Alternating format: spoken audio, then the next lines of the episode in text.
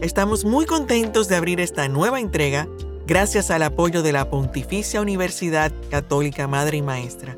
Seis décadas de un liderazgo que trasciende. Hola, soy Rosario Arostegui y vengo a invitarte a que te detengas. ¿Cuál es la carrera? Detente, haz una pausa y elige la carrera que tú quieres correr, la tuya, no la de los demás. Bienvenido a este nuevo episodio. Medio ambiente.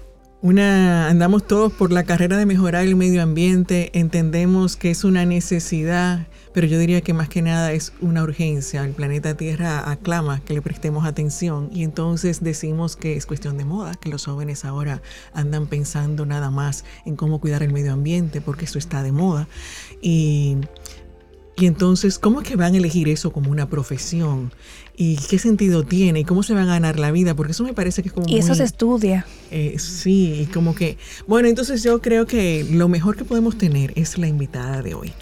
Y esa Yuri Bonet viene a hablarnos de medio ambiente, sostenibilidad y de una vaina verde. Entonces, vamos a ver cómo combinamos eso para hablar de el medio ambiente ¿Es algo sostenible como una elección para yo dedicarme a eso? ¿Cómo, ¿Cómo es eso? ¿Cómo yo puedo contribuir al medio ambiente y además de eso hacer de eso una profesión? Bienvenida. Gracias por la invitación. Yo feliz de compartir espacio con ustedes. Gracias. Cuéntanos pues, ¿cómo es eso de que de verdad yo puedo tener una, hacer una profesión trabajando para el medio ambiente? ¿Hay formas de yo conectar eso? Sí, yo soy un vivo ejemplo. Por ejemplo, nosotros en Una Vaina Verde somos una empresa legalmente constituida, SRL, no somos una fundación, no tenemos fines filantrópicos, no queremos salvar el planeta porque sí, sino que queremos hacernos ricos cuidando el planeta en el camino. Sin joder el planeta en el camino, como lo decimos normalmente. Pero pues entra un suave. Entonces, sí se puede, sí hay fines de rentabilidad, y hoy en día más y más empresas y más y más personas están buscando realmente cuidar el planeta de forma seria. Porque pasamos por una etapa de mucho greenwashing, de mucha gente que quería estar en la ola, estar en la moda, pero que no lo tomaba tan en serio como ahora. Ahora incluso para hacerte un préstamo están considerando, eh, considerando criterios socioambientales. Entonces ahora hay que cumplir y hay que ir en la ola sí o sí aunque empiece por moda, luego se convierte en requerimiento. de alguna manera, bueno, es una forma quizás de para que se mueva toda la, la, necesidad de atender al medio ambiente, de que sí es un requisito el que eh, puedas tener un resultado financiero, económico y sostenible, pero sin descuidar el medio ambiente. Entonces sí lo podemos combinar. ¿Y cómo lo combinas tú? O sea, háblanos de que si tú, tú eres un ejemplo, y qué bueno, aclara eso, porque lo de la fundación fue queriéndonos decir claramente. Nada gratis. Que no es gratis, es decir, que sí se puede combinar. Entonces, ¿cómo es que funciona eh, tu organización, tu empresa? A ver, primero quiero hablar un poquito de qué soy yo como profesional. Porque mucha gente está dedicándose a esto sin haber hecho ni siquiera un curso técnico ni un diplomado. Por amor al medio ambiente. Sí, y con los casos que hay recientes de Nuria, la gente debería ser honesto, ¿verdad? Bueno. Y debería no ser intruso profesional. Si usted no sabe de eso, usted no sabe de eso. Estúdielo y luego véndase. Si no, diga, yo no lo estudié, pero se me da bien, te voy a cobrar tanto. No hay un problema con que tú te dediques a algo, siempre y cuando tú no te quieras vender como lo que no eres. Entonces, ¿cuál es mi formación profesional? Yo primero estudié negocios internacionales. Eso es mi grado, mi licenciatura. Y luego yo hice una, una maestría en desarrollo sostenible y responsabilidad corporativa. Y luego yo me hice auditora en sistemas integrados de gestión, bajo estándares ISO 9001, 14001, 18001 antes, que ahora es 45001. Eso es calidad, medio ambiente y seguridad y salud ocupacional.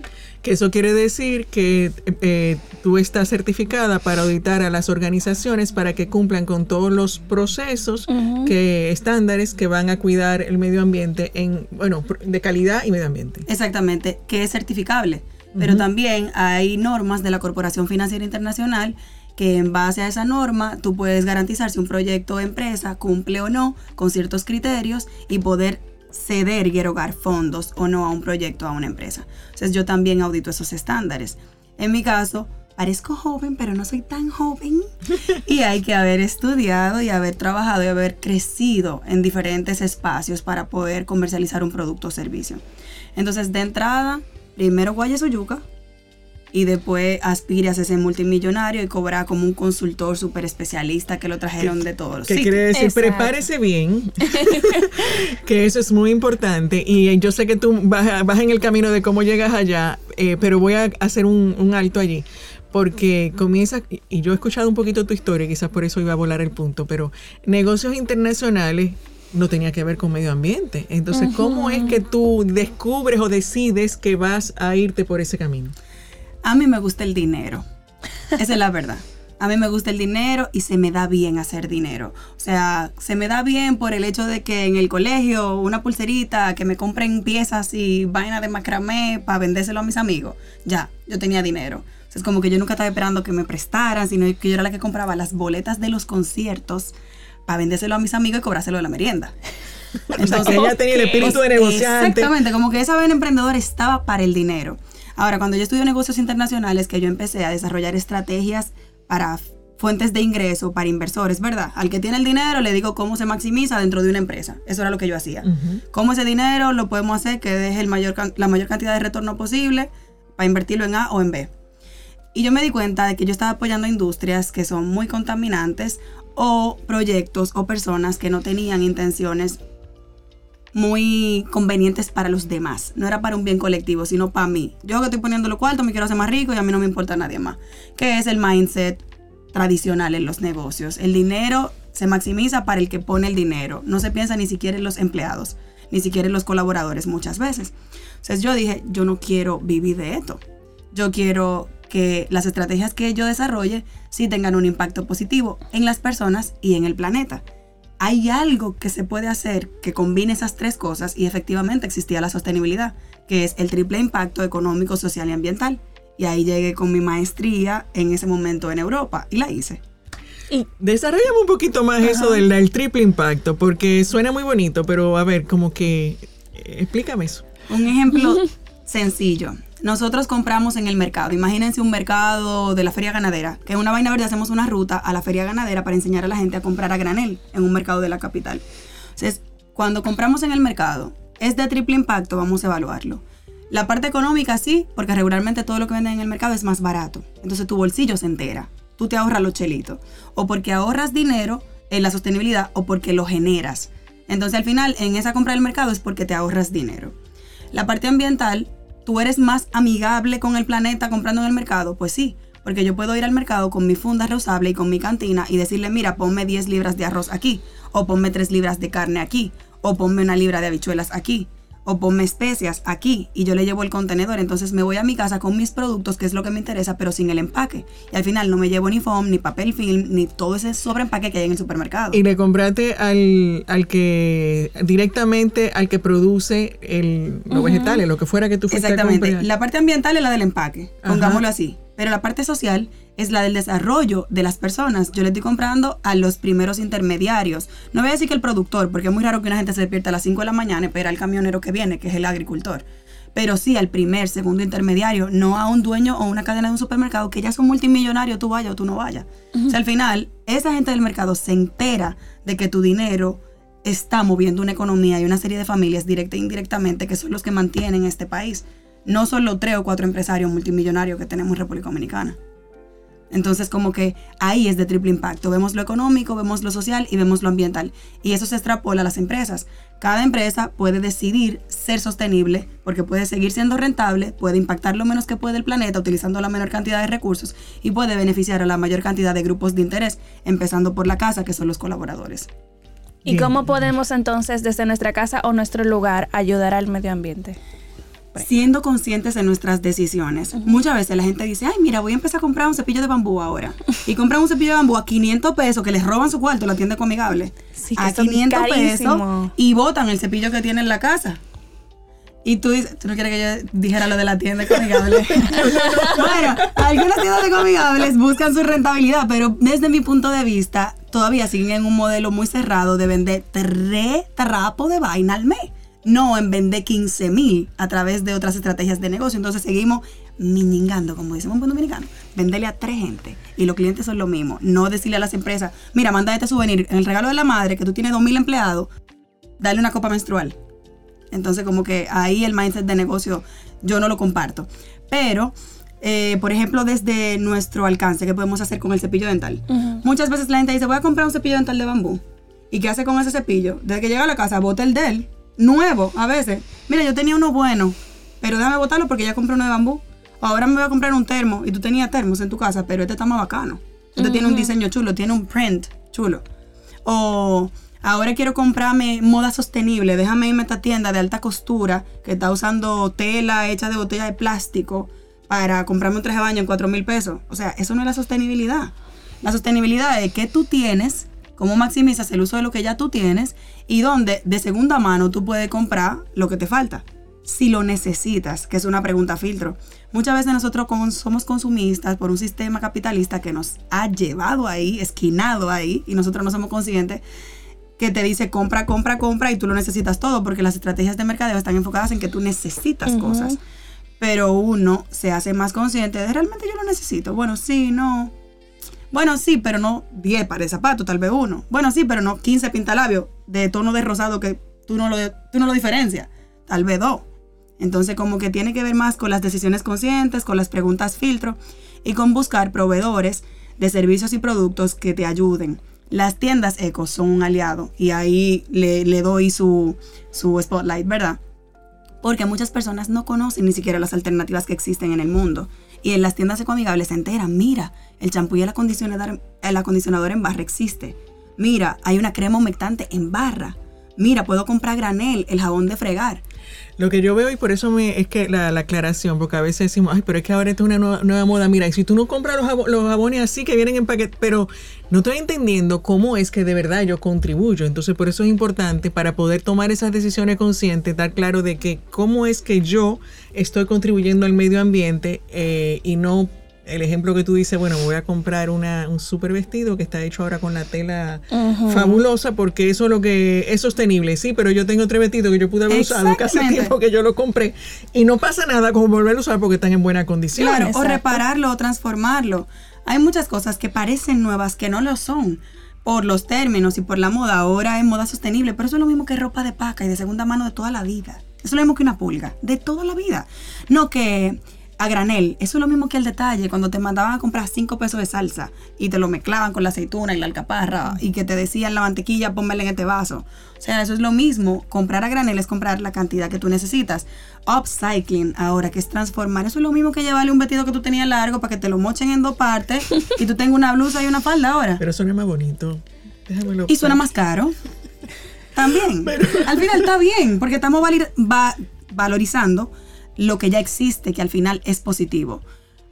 Pero hay vainas que tú la comprabas en 10 pesos en una pulga y ahora en moda sostenible te cuestan 500 y tú dices, oh, y eso no era 10 pesos que costaba, o 50. ¿Qué pasó? ¿Qué fue lo que cambió? No, porque ahora ya está lavada, está planchada, está en un rack, está por colores, tiene tags y eso está bien, eso le agrega valor. Al final, mientras más se profesionalice y se acomode esa industria, menos la gente va a ir a una tienda tradicional a comprar fast fashion, que es una de las industrias más contaminantes. Yo prefiero pagar 500 pesos por un vestido usado de buena marca y de buena calidad, nuevo literalmente, que comprar a 3 mil pesos en Zara un vestido. Yo.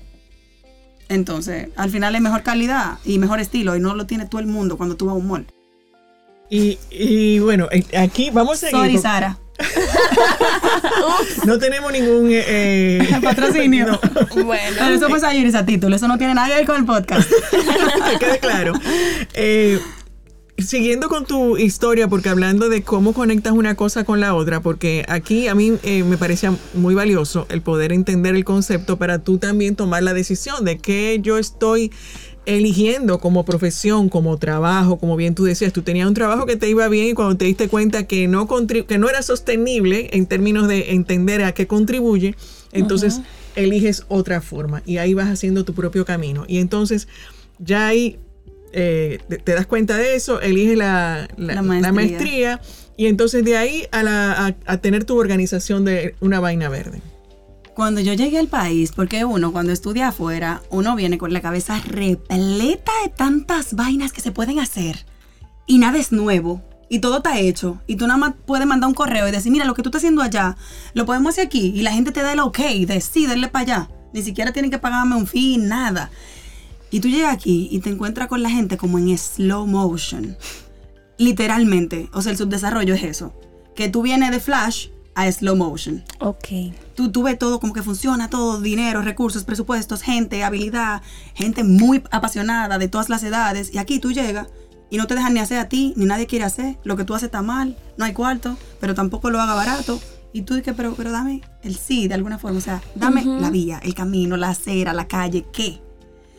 Y cuando yo traje muchas ideas de una maestría de desarrollo sostenible con un claustro de maestros impresionantes de toda Europa, yo dije, hay mucho por hacer.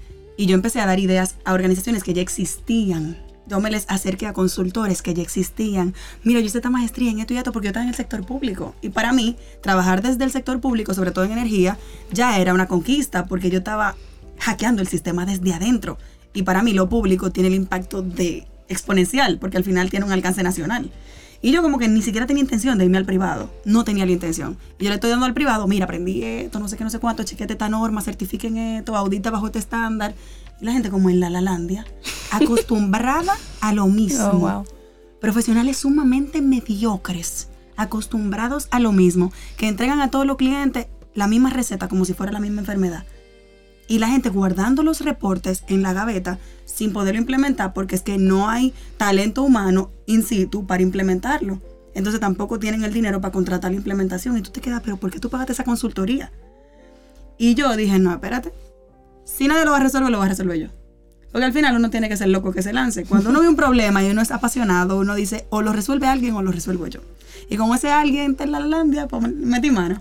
En ese momento yo tenía un socio que también era mi pareja y teníamos backgrounds similares de sostenibilidad, pero yo a nivel corporativo y él a nivel de, de landfill. Él era como más de sistemas agroforestales, de siembra, de permacultura, de técnicas de agricultura regenerativas.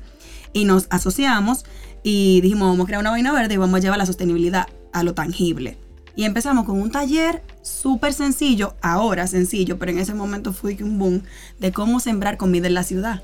Uf, Entonces era la gente iba a mezclar sus sustratos, sembrar sus matitas, su albahaca, su ají, su tomate y se llevaba su huertico para su casa y comía de ahí. Entonces era desmontando el mito de que tú para sembrar necesitas una finca. Tú puedes Sí, sembrar en un jardín vertical en tu ventana. Entonces empezamos con ese, después como com- hacer abono en casa, de compostaje, después pesticidas naturales y empezamos con los talleres y ya escalamos a las otras líneas de negocio, asesoría, producción y gestión de eventos y el mercado digital, un marketplace que es un puente entre quien necesita y quien vende. Porque muchas veces nuestros clientes, los mismos clientes de educación y consultoría, quieren cambiar sus proveedores a unos que sean más responsables, pero ellos no saben dónde que están. Y los proveedores son muy chiquitos, informales, y no le pueden vender a ese monstruo de empresa, porque no pueden ni siquiera hacer comprobante con RNC. Aquí la gente le tiene un miedo fastidioso a la formalidad. A la Sí. Entonces, como que nosotros nos convertimos en ese puente. Entonces hacíamos las retenciones, le cobrábamos esa retención al cliente, le pagábamos al, al informal, le Buenísimo. ayudábamos a formalizar. Entonces, como que servíamos de puente. Wow. Y esa es la idea. Y actualmente esa plataforma está. Sí, actualmente está. Nosotros subcontratamos muchos de los servicios que ofrecemos. Algo clave, no somos todólogos, parecemos todólogos. Porque alguien desde afuera dice, oye, pero una vaina verde tentó. Pero no es el mismo equipo haciendo todo, es subcontratando lo que ya existe en el país. Gente durísima que está metiendo mano, pero que estamos literalmente como somos geográficamente, como islitas, todo el mundo por su lado. Fíjate que eh, yo te. O sea, estás hablando de la plataforma y lo que ofrece. Para mí, una vaina verde es Ayuri.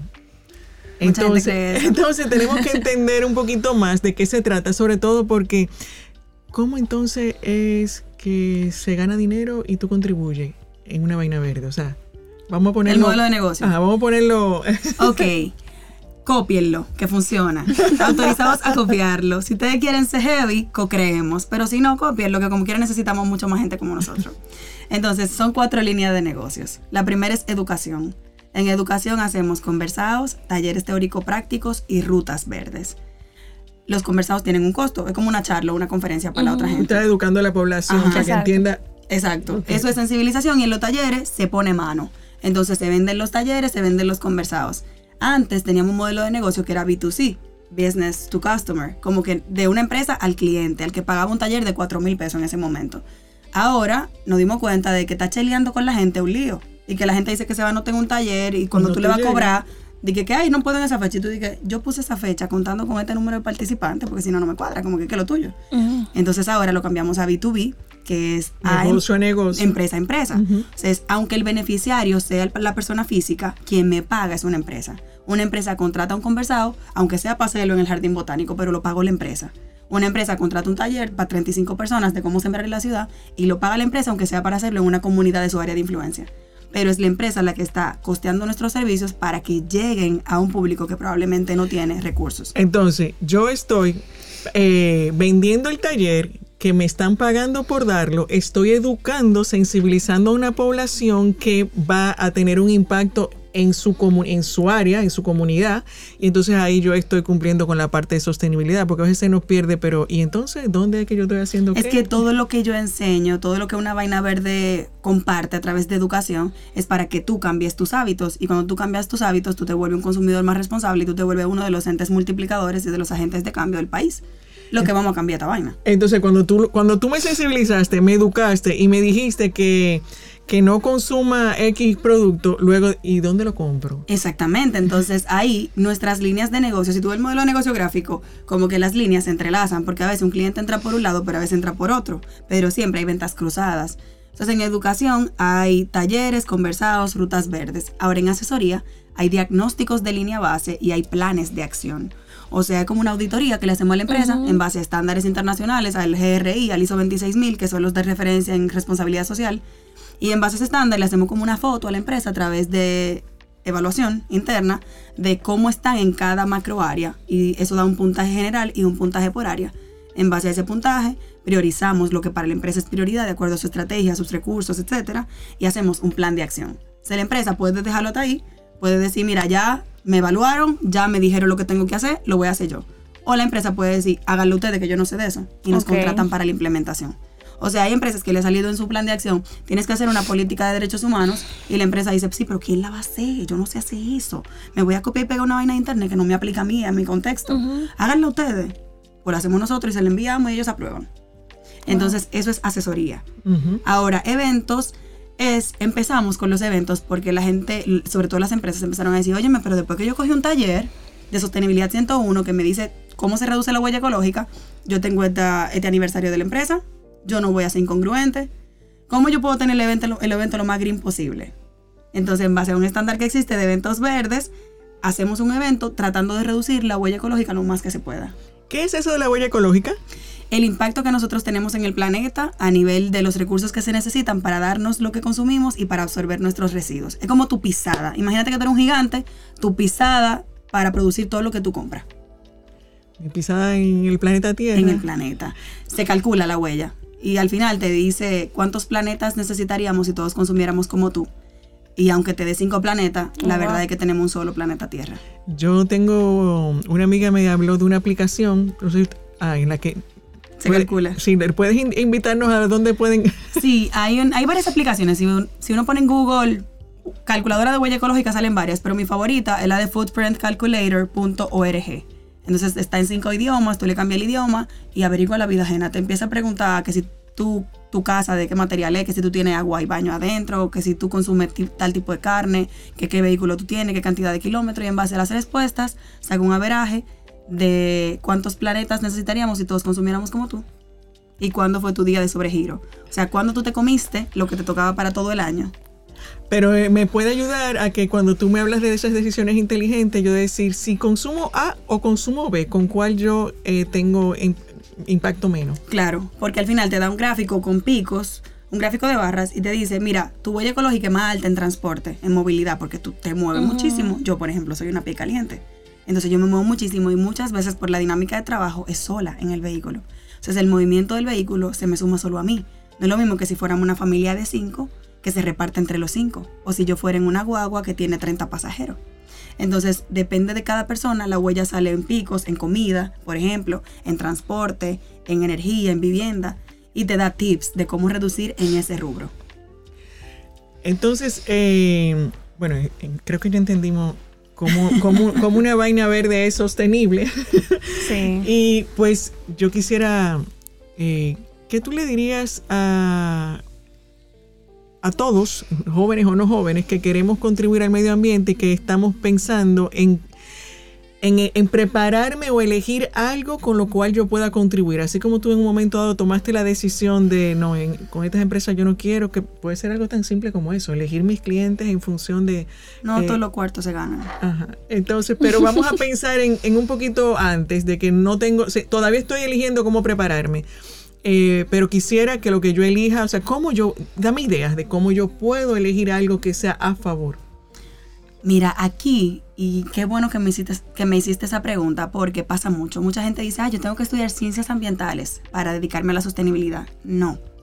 La profesión que sea que a ti te guste se puede hacer más sostenible.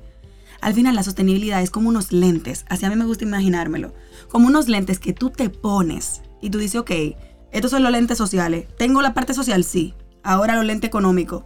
¿Está dejando dinero? Sí. Ahora los lentes ambientales. ¿Estoy reduciendo mi impacto ambiental? Sí. Pues ya eso es sostenible. Me dedico a la fotografía. Yo compro lentes, 15 mil lentes que hacen la misma función o yo tengo uno que es heavy, aunque sea más caro. Entonces al final, ¿qué cantidad de recursos se necesitan para tú estar cheleando diferentes lentes? O cada vez que yo me muevo, me muevo en un Uber moto o ando en mi vehículo en un taponazo tres horas en una moto. O mi vehículo eléctrico o no. O qué tipo de luces yo utilizo, LED o incandescente o las baterías mías son recargables o son desechables, que tengo que estar tirando todo eso de litio, de químico a la basura, contaminante. Entonces, todo lo que tú haces puede pasar por el filtro de la sostenibilidad, de lo económico, social y ambiental. Yo soy profesora. Yo puedo enseñarles a mis estudiantes utilizar el mundo digital y volver mi aula cero papel. Sí, vamos a hacerlo.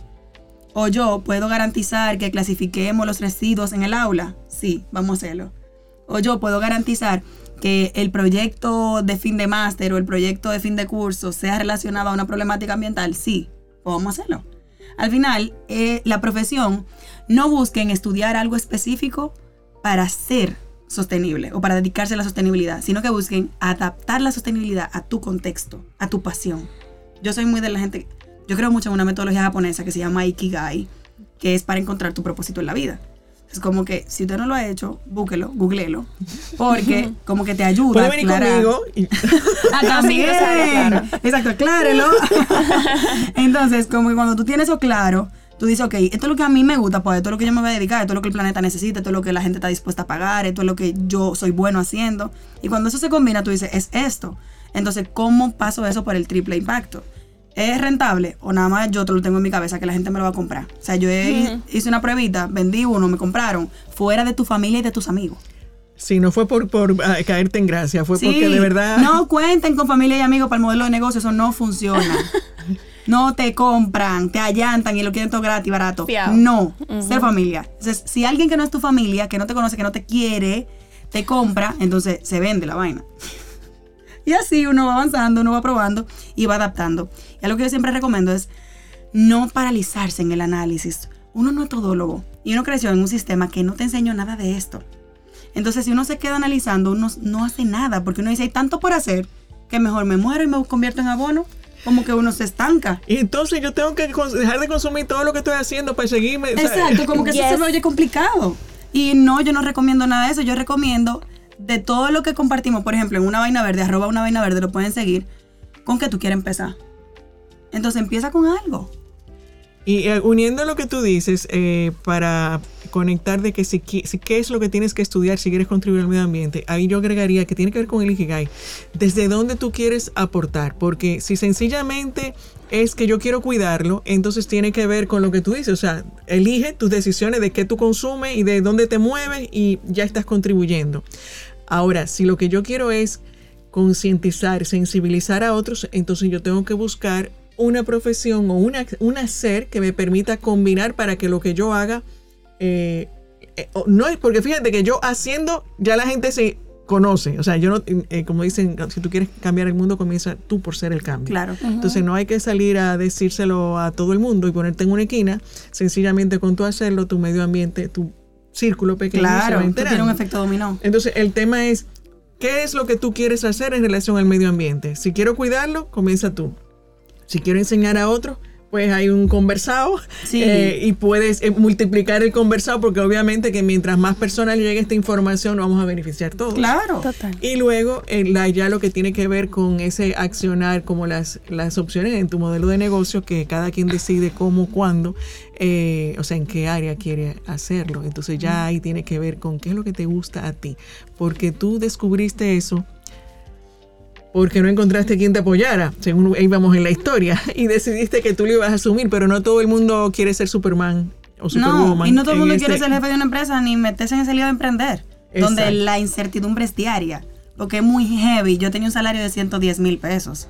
Es muy heavy, tú decís yo cobro 15 y 30. Y no me importa lo que pase. Y ya, y todo está seguro. Ahora es que, no han aprobado la propuesta, porque esta gente duran tanto para decir que sí o que no. ¿Tú entiendes? Eso es una realidad, no importa el tema en el que eso ya hablaremos luego de todo lo que implica Emprender. emprender, porque suena muy bonito. No, porque yo lo que quiero es ser mi propio jefe. Eso es chulísimo, pero, Ponerme mi horario. pero recuerden que cuando tú no tienes un jefe, tú pasas a tener 50, 100, Y 25. tú eres todo depende. loco. Al principio, mira, delegar es difícil. Delegar es difícil, sobre todo cuando tú eres bueno. O sea, cuando tú eres bueno, perfeccionista, tú sientes que tu trabajo es de calidad. Delegar, wow. Pero Por hay que hacerlo digo, para crecer. Exacto. Vamos a hablar luego de emprendimiento, pero ahora como cierre yo te diría, yo quiero dos cosas que me gustaría, eh, consejos prácticos para todo el que nos esté escuchando que pueda aplicar inmediatamente en su vida y luego como ese mensaje eh, a ese a esa Sayuri de 18 años. Ok, consejos prácticos. Cierra el grifo de tu casa, bañate en cinco minutos, te vas a bañar bien en ese tiempo. Eh, si tienes un inodoro de doble pulsador, dale al botón chiquito cuando es solo pipí. Eh, intenta buscar lo que hay en tu closet. Si no te gusta, sácalo y busca a quien regálaselo rápido. No te lo mida, porque si te lo mide, le va a volver a entrar. Entonces no te lo mida y sácalo. Y empieza a comprar a granel. Ve a los mercados, eh, empieza a evaluar opciones que existen. Sigue cuentas que te ayuden en el proceso, clasifica tus residuos. Recomiendo Green Love, recomiendo revista RD Verde, revista Tinglar, arroba una vaina verde también. O sea, cuentas que te expongan a más información para que siga aprendiendo, porque en este tiempo tú no vas a aprender todo. Eh, y a las Ayuris de 18 años, ay, que le baje un 2. ¿Y cómo es eso? Sí, mira, cuando uno es joven uno quiere todo para ayer. Todavía yo quiero todo para ayer y yo tengo 30 ya. Entonces, hay veces que uno se genera situaciones mentales, emocionales, psicológicas, fuera de lo profesional, porque lo profesional va corriendo. Uno cuando se enfoca en lo profesional, tú eres el súper profesional, pero todas las otras patas de tu mesa están tambaleando. La familia, ah, que no veo mami, que no veo ningún cumpleaños, que cena familiar, que yo estoy viajando, disfrutando mi vida. Entonces, como que piensan que las aristas de tu vida son una mesa y que no es solo lo profesional, no es solo lo que para ti es importante, como que lo único en lo que tú te enfocas, sino que mira el todo y aprende como que a salirte, a hacer zoom out, a salirte un poco para ver si tú estás logrando y moviéndote en la dirección en la que tú quieres. Porque yo estaba en muchas cosas. Y yo me acuerdo, yo tuve una profesora muy buena, Mariela Yanguela en APEC, que me dijo, yo llegué tarde a un examen en el que yo saqué la máxima puntuación. Pero yo llegué tarde y cuando yo llegué tarde, que ella evaluó el examen, ella dijo, yo o sea, no tengo ni siquiera razones para llamarte la atención porque tú lo hiciste bien. En el tiempo que era, que me quedaban como 15 minutos para el examen, gracias. Pero yo llegué tarde porque yo estaba haciendo otra cosa, emprendiendo no sé qué cosa. Ya me dice, tú te vas a dar cuenta que o te desgastas o te enfocas. Y eso es real. Buenísimo. O te desgastas o te enfocas. Por eso, pausa, párale a la carrera para que puedas elegir dónde enfocarte. Gracias, muchas gracias por estar con nosotros compartiendo de sostenibilidad, medio ambiente y un poco de tu historia que sé que les va a inspirar y a motivar a muchos. Gracias. A Gracias. ustedes, la verdad que me encantó. ¿Cuál es la carrera? ¿Qué puedo estudiar? Hay muchas opciones. Algunas de ellas las puedes encontrar en la Pontificia Universidad Católica Madre y Maestra. Para más información, www.pucmm.edu.do. Y te invito a que sigas con nosotros en las redes, en Instagram, cuál es la carrera podcast, en YouTube, cuál es la carrera, y en Instagram también me puedes encontrar como Rosario Arostegui. Allí nos vemos.